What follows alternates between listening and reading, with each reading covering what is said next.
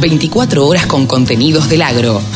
Llegó la radio del campo. Ahora estamos en comunicación con Pablo Adriani. Saben ustedes que es el gurú de los periodistas, analistas de mercado y que sabe un montonazo, un montonazo de lo que es el trading. Hola Pablo, ¿cómo te va? Buen día.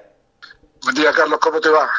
Muy bien. Saludo a toda la audiencia de la radio del campo. Muy bien, por suerte, trabajando que no es poco y bueno, en esta en esta época ya este final de año que se viene, se viene, se viene, yo tengo la sensación de que noviembre pasó más rápido que nunca. Totalmente de acuerdo. Fíjate que ya estamos eh, ya eh, eh, recorriendo los los, los, los shoppings y los, los todos los, los lugares de de, de, de, de, de compra de artículos navideños, ya está todo vestido de Navidad. Absolutamente, Se lo vino absolutamente. encima.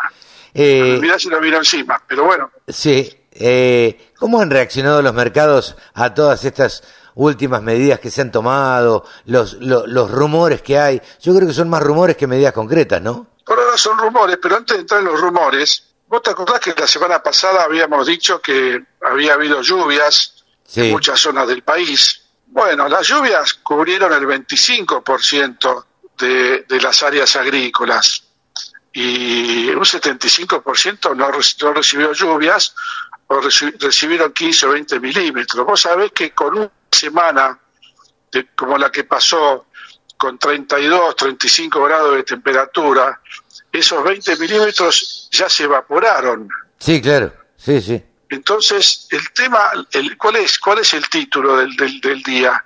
La sequía no terminó todavía. No, claro, y además, Y los pronósticos de lluvias, los pronósticos de lluvias para noviembre no son buenos. Dan alguna lluvia el 21, la semana que viene, el 21 y el 22, sobre el sudoeste de la provincia de Buenos Aires, sobre el NEA NOA, pero en el 80% restante de las zonas productivas y la pampa húmeda no hay lluvias pronosticadas para noviembre. no, Con lo cual la situación en- va torna de naranja a rojo, Claro. o sea, alerta máxima. Sigue siendo tan Eso va a preocupante. impactar en los mercados. Claro, sigue siendo tan preocupante como, como antes, digamos, porque llovió y la verdad es que no fueron lluvias de 80 a 100 milímetros, fueron 50, 60, en algunos lados 80, pero no más que eso.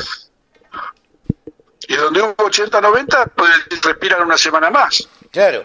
Pero, pero los pronósticos para la semana que viene no indican lluvias, con lo cual los de 80 milímetros, en una semana 10 días, sin lluvias, con 30 y pico de grados de temperatura, eh, se consume todo. Sí, O sea, claro. eh, ojo que es muy riesgoso, porque muchos productores se largaron a sembrar Eso- después de la lluvia. Bueno, eso, y, eso te ahora, iba a y decir. ahora las semillas que, Eso hay te iba a decir. alimentarla con agua. Eh, esos 50 milímetros incitaron a los productores a sembrar y dijeron, bueno, sembremos porque ahora este, hay humedad en el piso. Pero si, si, no, si no llueve, y la verdad es que va a ser lo mismo que nada.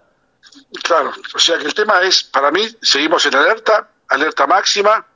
Te diría que noviembre, noviembre climáticamente ya pasó, porque hay pronóstico de que no va a llover hasta fin de mes. Ya tenemos que estar pensando que ojalá que en diciembre haya algún tipo de cambio del patrón climático. Eh, dicen que en diciembre enero va a llover menos que lo normal. Eh, creo que no resiste, la pampa húmeda no resiste que, que no llueva, no llueva como corresponde.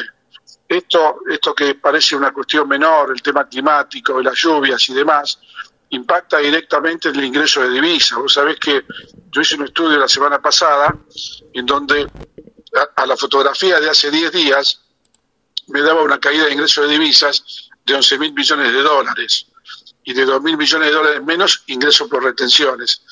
Cada semana que pasa, yo te diría que tenés que bajarle entre mil y 1.500 millones de dólares el ingreso de divisas.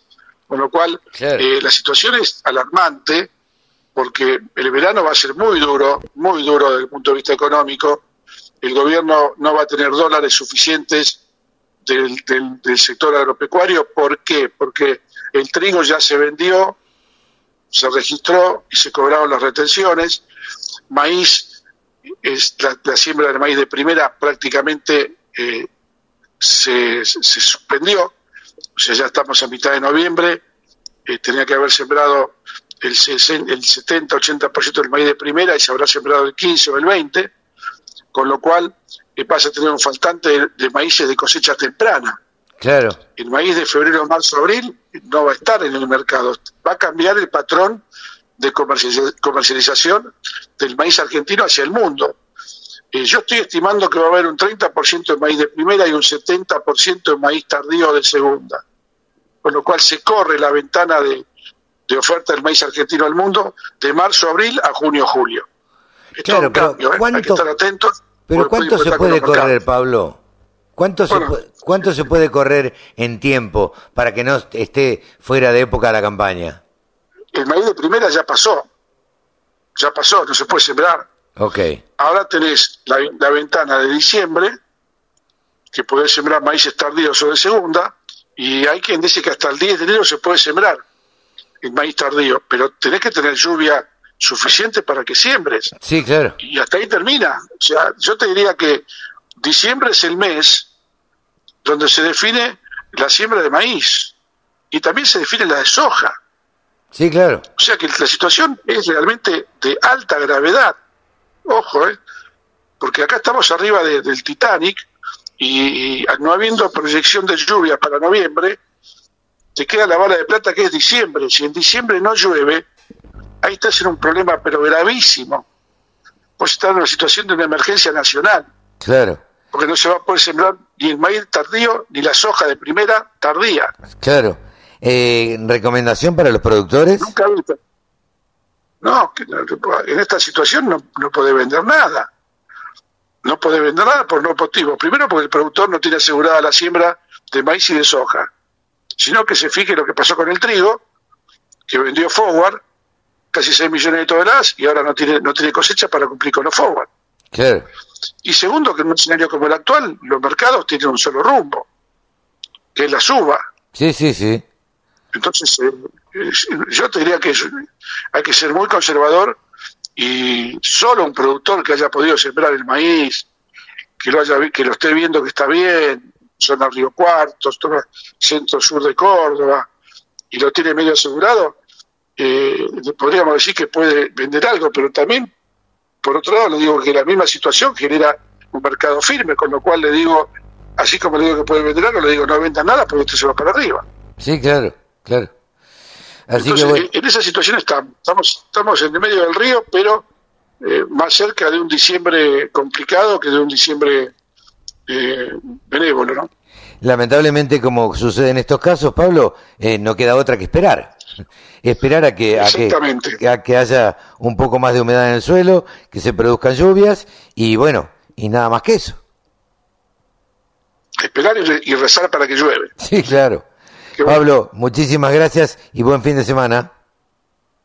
Gracias a vos, Carlos. Un fuerte abrazo para todos. Pablo Adriani, el columnista de mercados que más sabe de granos en la Argentina, el gurú de los periodistas agropecuarios. Remates, buenas prácticas, siembra directa, pulverización. Toda la información en la radio del campo.